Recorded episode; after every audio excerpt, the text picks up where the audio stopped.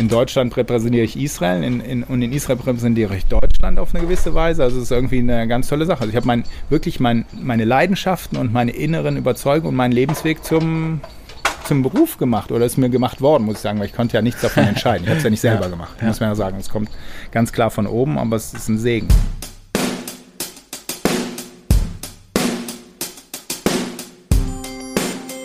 Ein herzliches Willkommen zu Hier sprechen kluge Köpfe. Das ist der Köln Alumni Podcast der Uni Köln.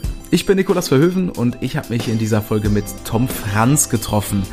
Der ist Jura-Alumnus an unserer Uni und ist mittlerweile ziemlich erfolgreich, aber nicht als Jurist, sondern als Starkoch und das auch noch in Israel. Also ein Karrierezwist, der seinesgleichen sucht, kann man glaube ich sagen. Was da passiert ist und warum er die Entscheidung getroffen hat, all das erfahrt ihr in dieser Folge.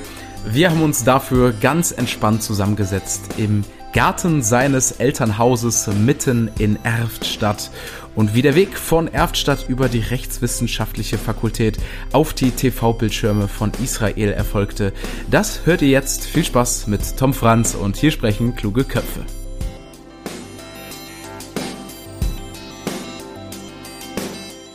Dann sage ich einmal ganz, ganz herzlich willkommen. Wir sind bei Folge 10 vom Köln Alumni Podcast. Hier sprechen kluge Köpfe und heute in ganz besonderer Atmosphäre. Ich habe Tom Franz zu Gast, beziehungsweise ich bin bei ihm zu Gast. Hi. Ja, hallo. Ich bin, äh, ja, du bist zu Gast in meinem Elternhaus. Hier bin ich aufgewachsen. Und äh, ja, bevor es nach Köln zum Studium ging, habe ich hier gewohnt und äh, ja, von Köln aus dann äh, in die weite Welt. Ja, hier lässt es sich auf jeden Fall schön aushalten und wie dein Weg von Köln in die weite Welt ging, wollen wir heute ein bisschen aufdröseln. Da freue ich mich ganz besonders drauf. Ja, ich Danke, auch. dass ich da sein darf. Gerne. Und äh, bei dir müsste man ja eigentlich sagen, nicht Hallo, sondern Shalom in erster Linie. Shalom ist gut, aber wie der Kölsch dann sagt, Shalomsche. Shalomsche, genau. ähm, wir starten hier immer mit den äh, drei schnellen Fragen in den Podcast rein, beziehungsweise ich habe mir sogar für dich noch eine kleine Bonusfrage überlegt. Deswegen lass uns doch einfach mal anfangen mit äh, der Frage, bist du eher früh auf Frühaufsteher oder Nachteule? Oh, ganz, ganz, ganz klar Frühaufsteher. Also es gibt auch keine Frage. Also als Student habe ich auch mal die andere Richtung ausprobiert, aber auf Dauer ist es immer der Frühaufsteher. Du hattest auch mal in einem Interview gesagt, dass deine Hochkonzentrationsphase um 5 Uhr begann und du deswegen in der Studienzeit oft so früh gelernt hast schon. Ist das richtig? Ja, das stimmt. Ich habe das so vorgelegt, dass so dass also überhaupt keine Störungen von außen kommen konnten. Also es war eigentlich immer so eine super Zeit, so richtig früh anfangen und dann wusste ich auch, da konnte kein Telefon klingeln, da konntest du auch überhaupt nichts machen. Du konntest nicht einkaufen gehen, du konntest keinen anrufen und nichts. Also einfach bis 8 Uhr habe ich dann durchgezogen und dann äh, hatte ich eigentlich so mein Pensum schon fast erfüllt für den Tag. Großen Respekt. Ähm, dann äh, bist du wahrscheinlich auch eher zu Hause geblieben zum Lernen und nicht in die Bibliothek gegangen, nehme ich an. Ich glaube, die waren um die Zeiten zu. Da gehe ich auch von aus. Ich habe in der Küche gelernt. Ah ja, okay. Wie bist du denn dann, also bist du überhaupt viel in der Uni dann gewesen oder schon echt alles von zu Hause gemacht? Ich meine, Online-Seminare gab es ja noch nicht wie in der heutigen Zeit. Nee, wir waren vor, vor online. Ähm, ich bin schon in der Uni natürlich viel gewesen für die Vorlesung, aber das wirkliche Lernen habe ich zum Großteil tatsächlich zu Hause gemacht. Also ich habe Bibliotheken ausprobiert, aber ich muss zugeben, da gab es zu viele Ablenkungen visueller Natur. Und ähm, wie bist du dann zur Uni gekommen? Klassischerweise mit dem Fahrrad oder vielleicht sogar KVB-Fahrer gewesen? Ich habe ziemlich günstig gewohnt, also auf der Luxemburger Straße am, am Sülzgürtel. Von da aus hast du einmal die, eine Straßenbahn, die dich äh, bis zum Unicenter bringt, auf der anderen Seite ein Bus, der bis zur Uni fährt und Fahrrad ging auch immer. Also es war alles möglich. Also es war kein Problem, da hinzukommen. Flexibel. Ähm, du bist ja auch schon eine Kölsche Jung, also du bist in Köln geboren. Richtig. Und zu deinen Leibgerichten zählen auch die Riefkoche. Ja. Also Reibekuchen. ähm, was ist denn dein, das ist meine Bonusfrage, was ist dein Lieblingswort auf Kölsch? Ja, das ist eine coole Frage. Also es gibt, ich, ich habe ein bisschen Kölsch auch im Blut, also ich kann es auch ein bisschen, aber insbesondere kommt das raus so nach Karneval, wenn man dann geübt hat, so ein paar Tage. aber ich glaube, mein Lieblingswort, und das hat dann vielleicht auch wieder mit Karneval so ein bisschen zu, das Fädel. Ich finde das so cool, dass es, wer, wer Köln kennt und so ein Gefühl für die Stadt entwickelt hat, kann mit diesem Wort Fädel, ich glaube, unglaublich viel verbinden, was richtig typisch Kölsch ist und also die, die Stadt ausmacht oder ausgemacht hat zu ihren äh, guten Tagen. Sehr schön. Äh, Tom, du hast ein echt beinahe unglaubliches Leben durchzogen. Also, ähm, und das ist ja auch noch nicht am Ende. Äh, das hätte kein Drehbuch besser schreiben können, glaube ich.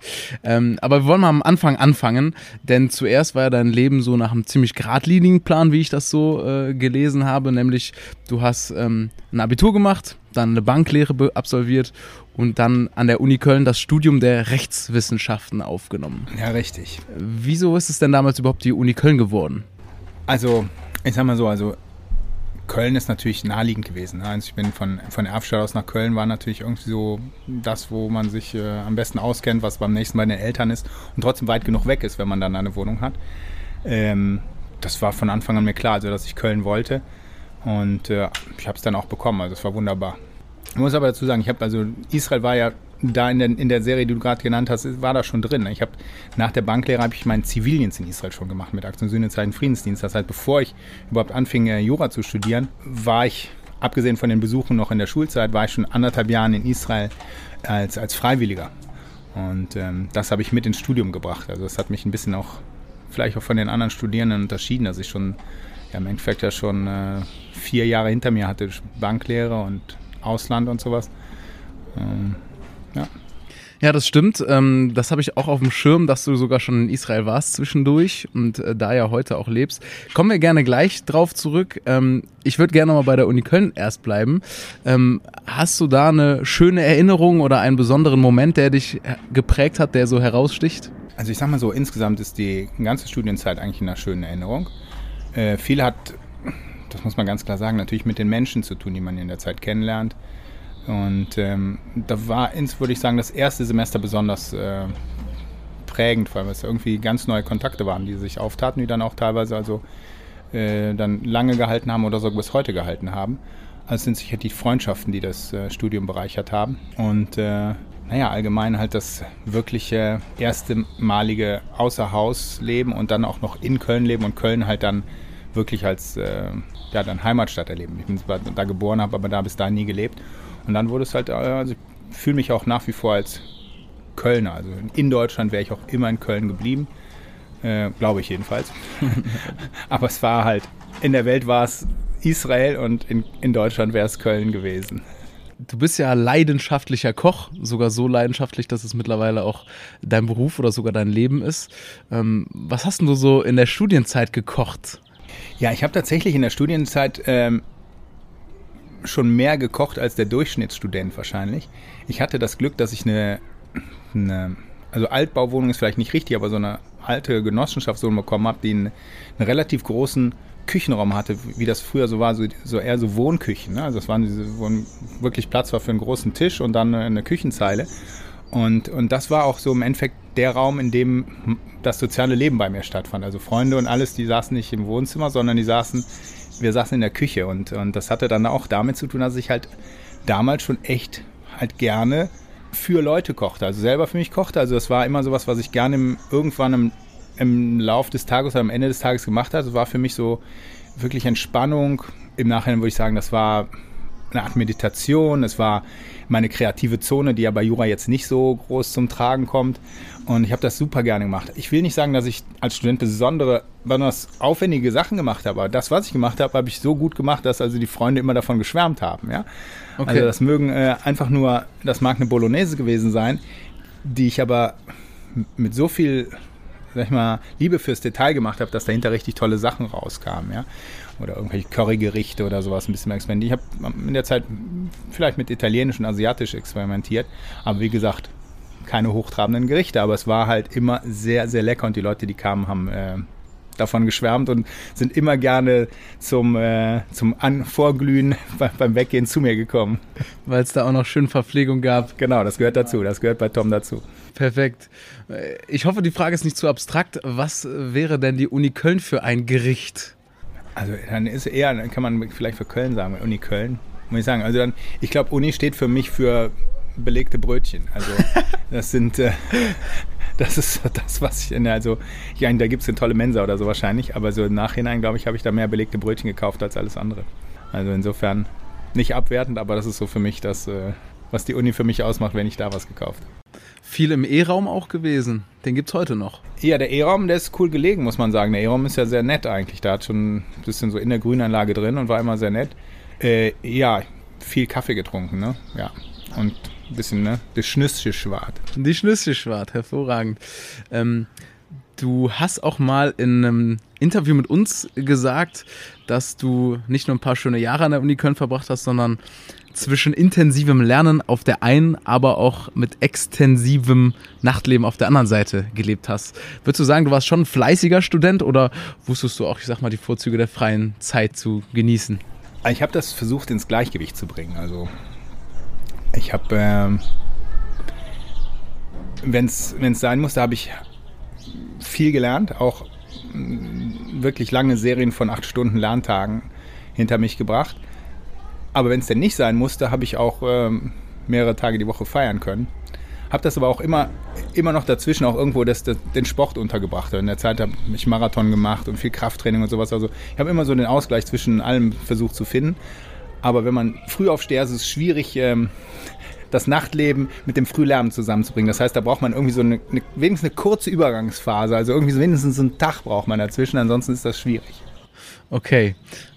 Dann äh, war irgendwann die Uni-Zeit vorbei und dann hast du sogar richtig hart einen Cut gemacht dem Jurastudium den Rücken gekehrt und ähm, jetzt bist du auch schon länger nicht mehr in Deutschland wohnhaftig. Du hast es eben schon kurz erwähnt, sondern du wohnst in Tel Aviv in Israel die Liebe zu dem Land ist so gewachsen über die Jahre, habe ich so mitbekommen. Das heißt, als allererstes fing es ja an, dass du einen Schüleraustausch hattest, wo ähm, Israelis bei dir auf der Schule in der Aula waren und du sagtest, die wären so offen, die wären so anders gewesen. Was genau war denn da so anders bei denen? Was ist dir aufgefallen? Ja, es fing tatsächlich wirklich an mit einem Schüleraustausch, der halt an meine Schule kam. Da wusste ich noch nicht mal, dass es diesen Schüleraustausch gab und ich war auch nicht Teil dieser, dieses Projekts. Die hatten ein unglaubliches, also ein viel wie soll ich sagen, viel größeres Selbstvertrauen. Die haben unglaubliche Ausstrahlung gehabt, haben eine unglaubliche Lebensfreude gehabt und, und irgendwas, was den Deutschen irgendwie so abging. Also ich weiß noch, es war nicht in der Aula in der Richtigkeit, sondern es war in der Cafeteria. Okay. Und, und was da halt für mich der, der Inbegriff der israelischen Mentalität war, dass in den, die standen wir standen halt alle in den Pausen in der Cafeteria, da lief halt irgendwie Musik und man konnte sich einen Kaffee holen und da lief immer Musik, da war nichts Besonderes dran. Nur, die Deutschen wären nie auf die Idee gekommen, in der Pause da zu tanzen. Ja, also die Israelis brachten das da in der Pause, da lief halt Musik und dann wäre da Musik. Da haben die halt getanzt. Und das konntest du so überhaupt nicht verstehen, ja, weil als guter, durchschnittlicher Deutscher brauchst du schon ein paar Stangen Kölsch, um anzufangen, dich zu bewegen. Und, und die haben das einfach so gemacht. Und bei jeder Gelegenheit, wo es ging, haben die gesungen und, und das hat mich so beeindruckt. Also das war was, was ähm, mir selber abging und aber auch insgesamt in Deutschland hat mir, hat mir sehr, sehr gut gefallen und hat mich angezogen. Das hat dann auch gleich zu Kontakten geführt und die, ja, die haben weitergeführt. Ja, sehr schön. Du bist dann ja, wie du es eben auch schon gesagt hast, nochmal dorthin für anderthalb Jahre in einem sogenannten Elternheim, also wie so eine Art Altersheim hast du da anderthalb Jahre gearbeitet. Ja. Ähm, auch dann mit vielen Holocaust-Überlebenden ähm, gearbeitet. Hat dich das auch nochmal anders geprägt? Also ich, äh, ich bin ganz sicher, ich meine, ich habe natürlich nicht den Vergleich, weil ich nur diesen einen Weg gegangen bin, aber ich bin ganz, ganz sicher, dass ob ich jetzt einen, äh, einen Zivildienst hier in Deutschland gemacht hätte und dann in einem Alternheim gearbeitet hätte oder ob ich halt den, den anderthalb Jahre, was damals länger war als der Dienst hier, in Israel gemacht habe und dort mit, mit Shoah, mit Holocaust-Überlebenden gearbeitet habe, die also natürlich eine ganz andere Geschichte hinter sich hatten und das dann auch in der Konfrontation als junger Deutscher sich mit denen halt äh, zu treffen und Zeit zu verbringen und zu sprechen. Also wenn das einen nicht prägt, glaubt, dann muss man schon ganz schön äh, abgestumpft sein. Also es ist schon was, was echt unter die Haut geht. Also einfach nur, man muss sich das einfach wirklich mal einfach vorstellen, dass da wirklich halt Menschen sind, die der den, den Ärmel ihres Hemds hochkrempeln und dir dann ihre eintätowierte Nummer aus Auschwitz zeigen. Mm, krass. Also das ist so ein Moment, selbst wenn ich es jetzt erzähle, ich kriege jedes Mal dabei Gänsehaut. Also jedes, das ist sowas Krasses. Du kennst den Menschen gar nicht und der hört, du bist Deutscher und der zeigt dir nur mal hier übrigens war in Auschwitz. Ah, da geht dir der Kiefer runter und du weißt überhaupt nicht, was du sagen sollst. Also weil erstens kannst du dir das überhaupt nicht vorstellen. Ja, man kann sich sowieso nicht vorstellen, was Auschwitz, aber dass da einer ist, der dort war, das überlebt hat und jetzt auf einmal vor dir steht, also es ist, ist unfassbar. Und dann fangen solche Menschen auch an, nicht nur die, die speziell in Auschwitz waren. Denn ich meine, Auschwitz ist ja nur der Inbegriff des Gräuels, aber ähm, es, alle, die das irgendwie mitbekommen haben, haben was erlebt, was, was schlimm war. Und, und alle haben Geschichten gehabt und die haben die äh, halt viel mit mir geteilt und mir viel erzählt, was sie teilweise ihren eigenen Kindern und Enkeln nicht erzählt haben. Ähm, und das war schon, äh, sehr eindrucksvoll und auch prägend auf jeden Fall. Mhm. Du hast später noch die Erfahrung gemacht, dass ähm, du Menschen aber zum Lächeln gebracht hast und zum ersten Mal Deutsch sein mit was Positivem verbunden hast. Dazu kommen wir auch gleich gerne. Ähm, ich versuche mich jetzt so ein bisschen in die damalige Zeit mal hineinzuversetzen, weil du hast auch erzählt, während dem Studium ist dann der Kontakt eher abgebrochen in das Land Israel, weil man hatte ganz einfach kein Handy, es gab kein Internet, du konntest jetzt keinen Kontakt pflegen. Ne? Und hast dann irgendwann mit 31 entschieden, die bisherige Karriere komplett aufzugeben und dann äh, ja komplett neu zu starten, neu anfangen in Tel Aviv zu machen. Wie viel Mut hat sich das im Nachhinein so gekostet? Ja, also erstmal hast du recht, es ist tatsächlich so die letzte Zeit gewesen, in der man halt nicht diese Kontakte so einfach hielt, ne, mit Facebook und mit den E-Mails und alles, sondern das war halt noch die Zeit des Briefeschreibens und des sehr teuren Telefonierens. Und das war dann halt irgendwann auch ich war dann acht Jahre nicht da, da verlief sich alles. Und in diesen acht Jahren, in denen ich gerade nicht da war, das war, glaube ich, war auch eine, eine, wichtige Bedingung eigentlich für das, dass ich da wegging, wurde diese Sehnsucht nach Israel äh, stärker, anstatt dass es halt sich irgendwie verlief. Also trotz des netten Lebens in Köln mit allem Spaß und drum und dran, ähm, ging mir das mehr und mehr ab. Und ich habe immer mehr darüber nachgedacht, äh, ob das nicht dann doch vielleicht das ist, was ich leben will. Die Entscheidung zu treffen war eine. Also ich würde mich nicht selber als mutig bezeichnen. Vielleicht war ich sogar im Umgekehrten, ich war sogar feige. Ich versuche das zu erklären. Was unglaublich schwierig war, war dieser inneren Stimme zuzuhören und zu verstehen, dass die was will, was nicht einfach nur so ein Spleen ist, sondern was ist, was, was tatsächlich real sein kann. Denn ich kannte viele Leute, die irgendwas anderes machen wollten oder auswandern wollten. Aber deswegen macht das noch lange nicht jeder. Und selbst die, die es dann versuchen, kommen die meisten nach weniger als drei Monaten zurück.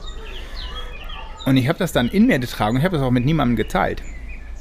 Ich kam dann an einen Punkt, da war ich 30, 31. Das war dann wirklich am Ende des Studiums, äh, wirklich im Referendariat.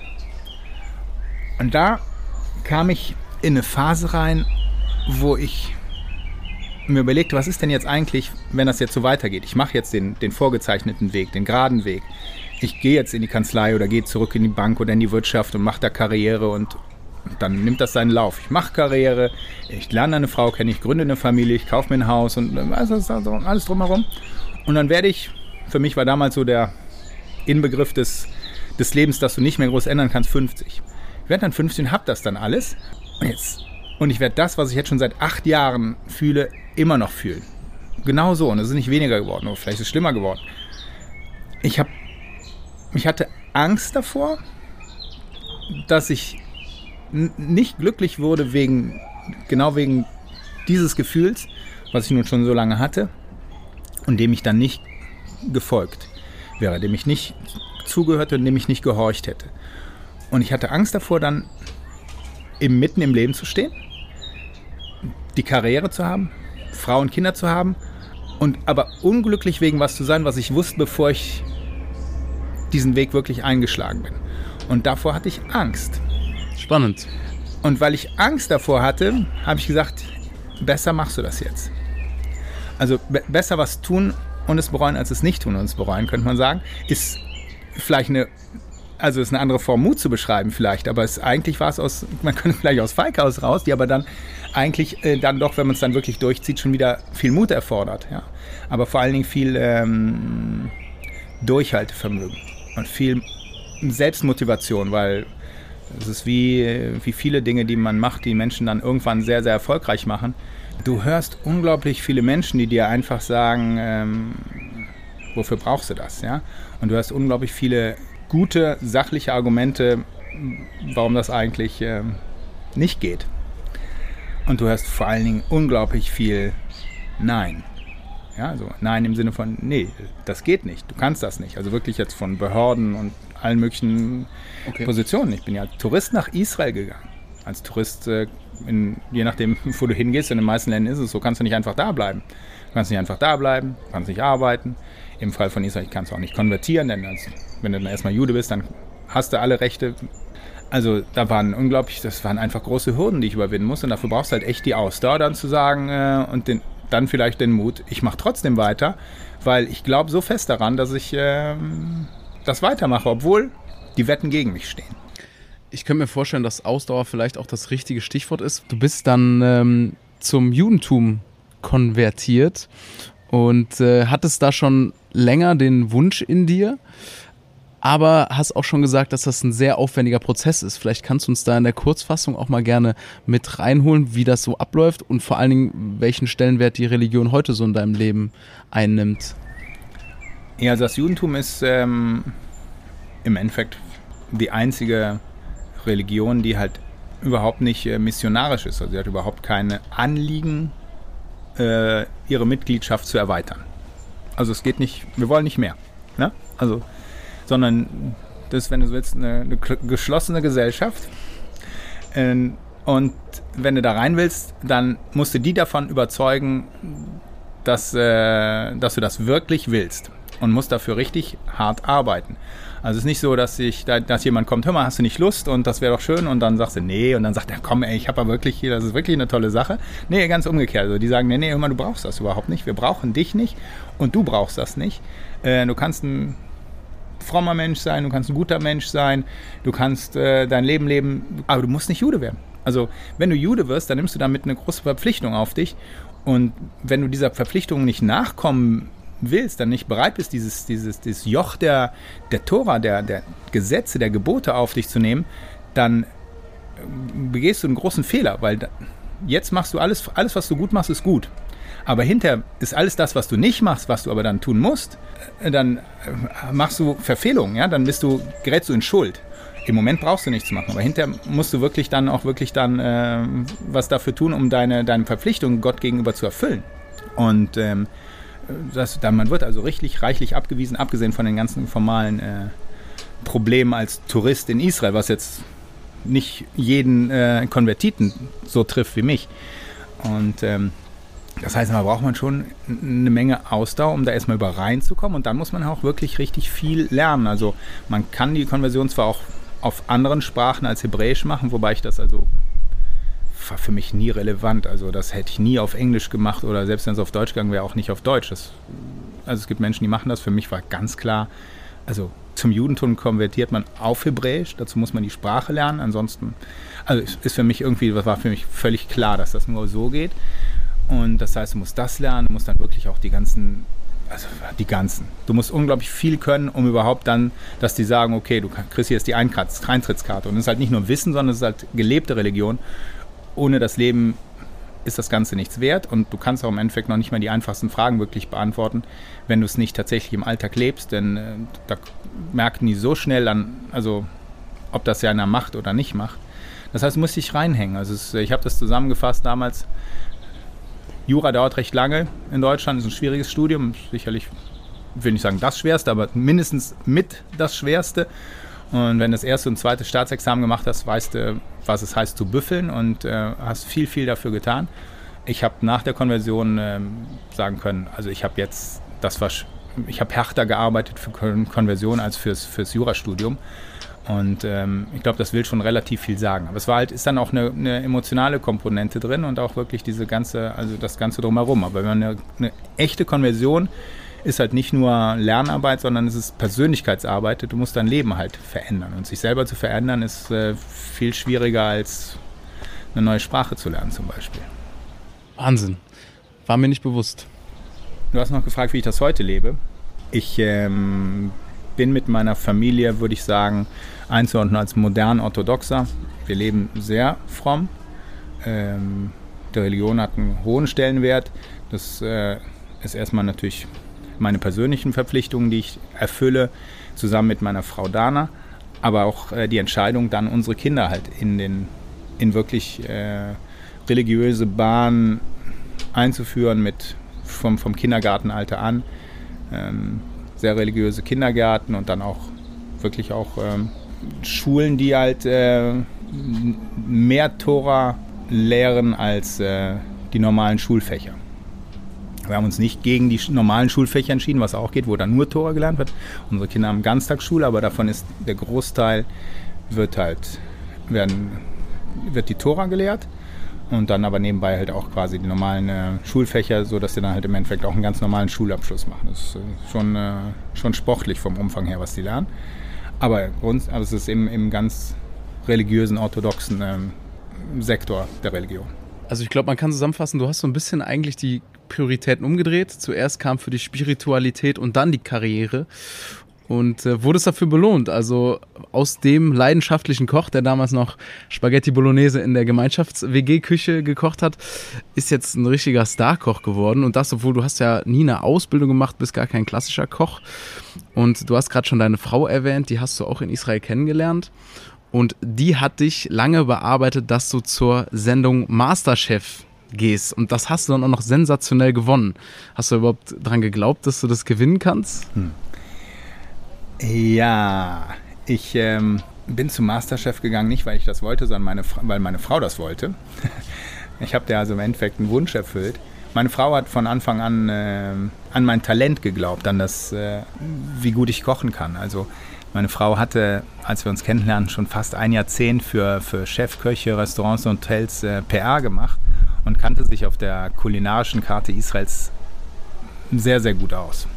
Das heißt, sie hat mit den meisten, in den meisten guten Restaurants gegessen, hat von mit, kannte, mit den, kannte die ganzen großen Köche und, und wusste also sehr gut einzuordnen, was, was gut schmeckt und was nicht.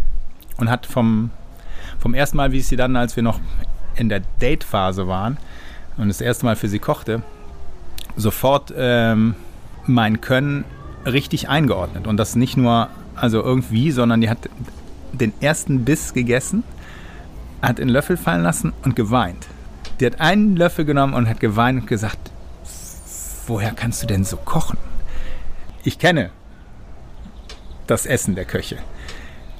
Aber die haben Techniken, die haben die guten Zutaten, die haben Plating, die haben das alles so was, äh, ne, den Bluff drumherum. Aber die, die, die, wirklich die Aromen rauszukriegen, den, den Geschmack in die Gerichte reinzubringen, also das kannst du auf dem, auf dem höchsten Niveau. Du musst nur das Drumherum noch ein bisschen lernen, dann kannst du damit abgehen. Und äh, ja gut, da war ich aber auch schon jetzt gut Anfang 30 und war ja immer noch Anwalt und hatte meinen Eltern ja auch das eine oder andere auf diesem Weg mit diesen Veränderungen angetan, was ja jetzt nicht unbedingt gleich die direkte euphorische Zustimmung fand. Du gehst nicht mit 4, 35, fängst du nicht an, Koch zu lernen. Mhm. Also es ist ja nicht so, ja, ich koche gerne, dann werde ich Koch. Also das ist äh, ein Beruf, wo Leute jahrelang für lernen und dann bleiben die irgendwo in einer Hinterküche und arbeiten zwischen 8 und 16 Stunden und verdienen nicht viel und äh, bekannt wird auch keiner. Also die wenigsten. Ne? Das war jetzt nicht irgendwie eine reale Option. Und dann kam Masterchef. Und dann kam Masterchef und dann wollte meine Frau, dass ich da hingehe. Nur ist Masterchef eine, das Reality-TV, das ist eine Castingshow. Äh, jemand, der so lebt, wie ich damals gelebt habe, also was ich hinter mich gemacht habe, welche Entscheidungen ich gem gemacht hatte und für den ist eine, also das, ich sag mal so, es fing damit an, dass ich glaube, ich weiß nicht genau, wann der erste Big Brother in Deutschland lief. Es muss Ende der 90er gewesen sein oder sowas. Da waren alle irgendwie, da war so ein allgemeiner Hype und hat das geguckt, das habe ich mitbekommen und habe dann auch irgendwo mehr oder weniger gezwungen mitgucken müssen teilweise. Ich habe danach einen Fernseher aus der Wohnung rausgeschickt. Verständlich. Das war für mich so schockierend, auf welchem Niveau wir gelandet sind, dass ich, dass ich mich entschieden habe, auch den anderen Kram, der sowieso mein Leben zu Unrecht zu viel beherrscht und mir zu viel Zeit raubt, habe ich gesagt, okay, das war's. Ich, ich nehme den Fernseher aus meinem Leben und seitdem habe ich auch keinen Fernseher mehr. Also ich bin fast 25 Jahre fernsehfrei. Wahnsinn. Da gehst du nicht einfach in eine Castingshow. Nur weil deine Frau sagt, du kannst gut kochen, jetzt koch da mal mit. Und dann ist das in Israel, da musst du da, also ich meine, es ist ja auch ein Wettbewerb, also ist ja nicht so selbstverständlich, ich meine, meine Freunde und meine Frau damit essen toll finden, meine Frau weint, heißt ja noch lange nicht, dass die Chefköche sagen, äh, Tom, super, toll, ja, also das heißt ja gar nichts. Und ähm, naja, aber es hat sie dann irgendwann, wie eine so halt eine gute Frau das hinkriegt, hatte mich dann irgendwann an den Punkt gebracht, wo ich sage, okay, dann gehe ich halt dahin. Aber wenn ich dann da halt hingehe, dann kommt dann halt auch der, der Tom raus, der halt naja, lange Durchstrecken durchhalten kann und unglaublich auch, ne, der gelernt hat, mal auch acht Stunden über längere Zeit am Tag zu lernen und sonstige Schwierigkeiten zu überwinden. Das habe ich dann in 100 Prozent, wenn nicht 200 Prozent in diesen, diesen Wettbewerb reingesteckt und habe mich da voll reingehangen und bin innerhalb von dieser, wie lange das hat gedauert, es war, ich glaube, vom, vom von der Audition bis zum Finale waren es ungefähr, ja, nicht ein ganzes halbes Jahr, vier, fünf Monate. Und die habe ich gelernt, wie ich, wie ich im Jurastudium fürs Examen gelernt habe. In diesem Umfang habe ich halt dann wirklich halt Kochtechniken und Rezepte und alles mögliche gelernt und habe mir halt dann zu meinem Talent das Wissen angeeignet. Und das ging dann, das ging dann ab, ne? Ja, das da lief ganz tolle gut. Sachen raus. Also es war dann echt super. Das wollte ich nämlich ganz gerne nochmal rausheben. Ähm, du hast jetzt eben von Reality TV gesprochen. Und da würde man ja meinen, okay, Masterchef, der, der da teilnimmt, der landet dann beim TV Total Turmspringen irgendwann oder äh, in anderen Trash-TV-Formaten, nenne ich es jetzt mal. Aber das Gegenteil ist ja eher der Fall. Also ihr hattet beim Finale eine Einschaltquote von über 50 Prozent. Das ist der Wahnsinn. 52,3 Prozent Einschaltquote. Ja. Also es ist totaler Wahnsinn, was da abging. Also es, ist halt, ähm, es war ein riesiger Hype um, um diese Staffel.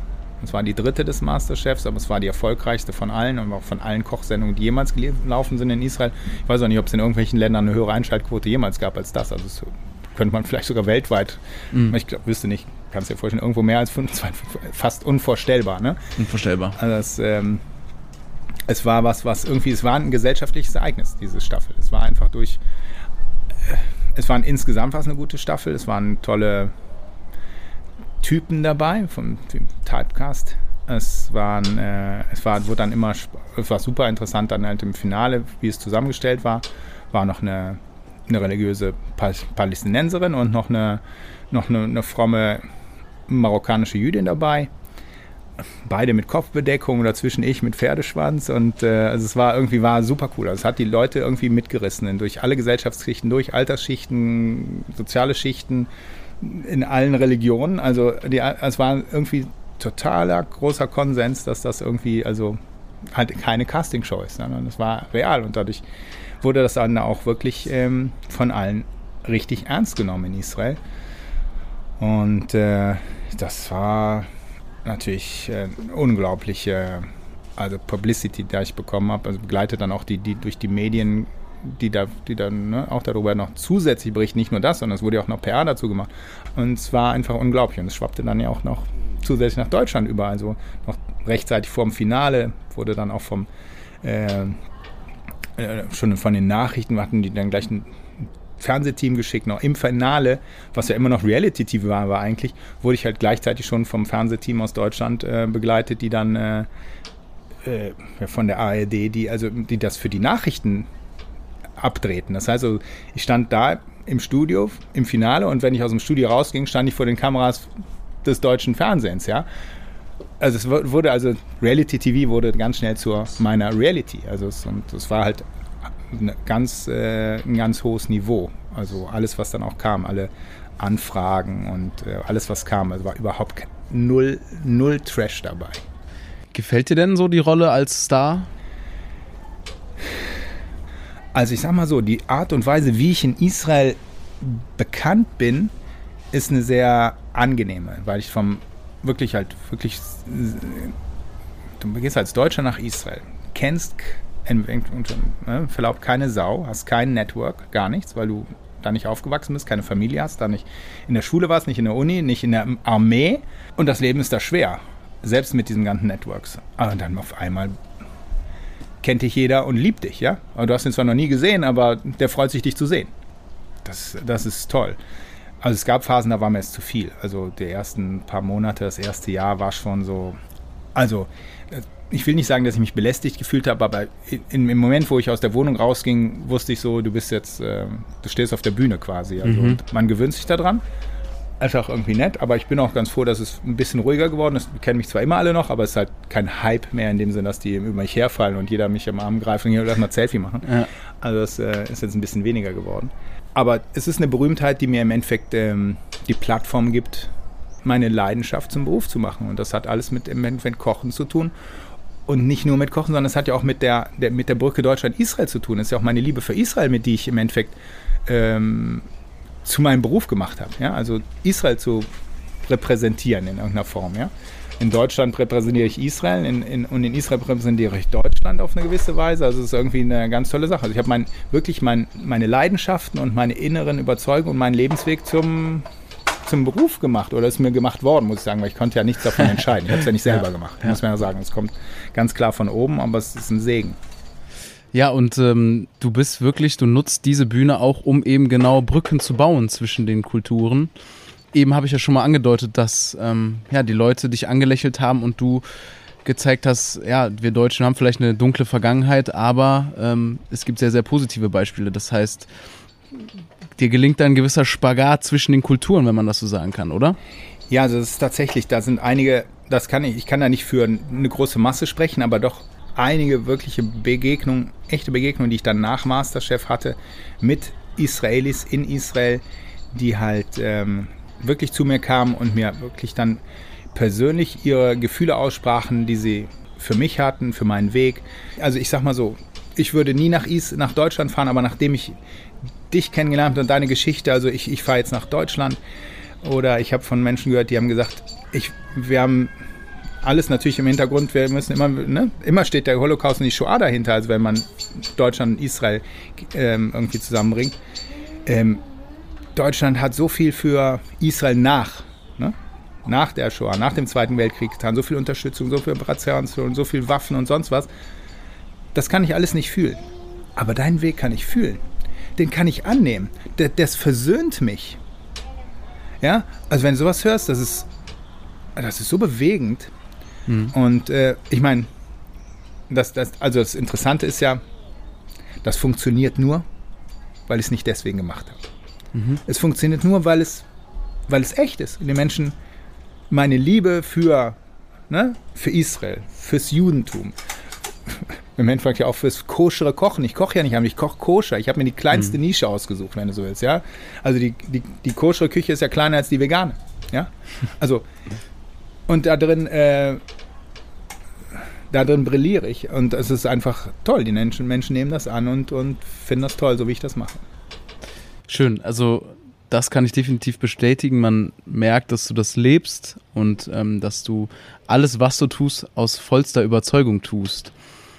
Wenn wir jetzt mal schauen, was du mittlerweile noch so machst, du gibst ja viele Workshops zum Kochen für Firmen-Events, bist aber auch teilweise halt im Fernsehen als Moderator aktiv, als, als Koch sowieso.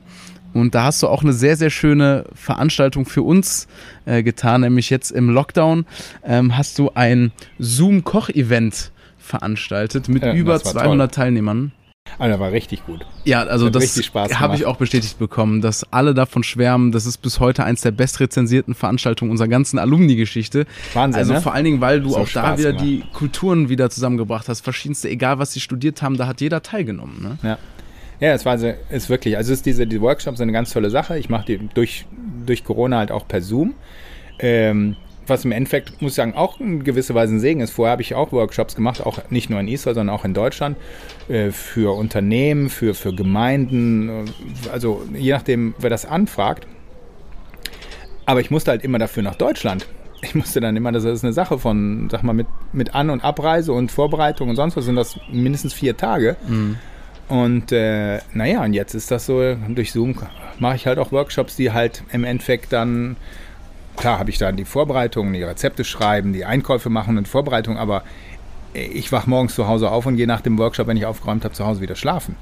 Also gut, ich kriege auch weniger dafür, aber es, es rechnet sich trotzdem. Ich bin Ja. lieber bei meiner Familie jetzt mit fünf Kindern als äh, vier Tage in Deutschland irgendwo in der Stadt, wo ich im Hotel schlafe. Also ich muss ehrlich sagen, kann das nicht wirklich genießen, wenn ich weiß, dass meine Frau zu Hause mit den Kindern es schwerer hat, als wenn ich da bin.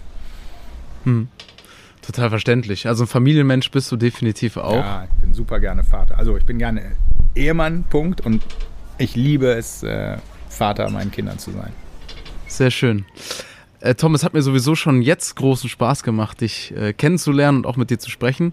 Wir kommen jetzt langsam zum Ende unseres kleinen Podcasts. Und wir haben hier immer eine letzte Aufgabe. Keine Frage, sondern eine letzte Aufgabe. Und die wäre, ich würde dich bitten, beschreibe bitte deine Zeit an der Uni Köln in nur drei Worten. Wirklich nur drei? Kann es fünf sein? Da drücke ich auch ein Auge zu. Ähm, es war schön, aber es ist gut, dass es vorbei ist. Tom Franz, vielen, vielen Dank dir, dass du bei uns warst. Ich habe dich wahrgenommen als Brückenbauer der Kulturen und jemand, der wirklich alles tut aus vollster Überzeugung. Und du hast es geschafft, auch Tel Aviv auf meine Bucketlist, auf meine Reisebucketlist zu setzen. Von daher, ähm, ja, freue ich mich, dass ich hier sein durfte und danke dir ganz herzlich. Sehr gerne, hat Spaß gemacht.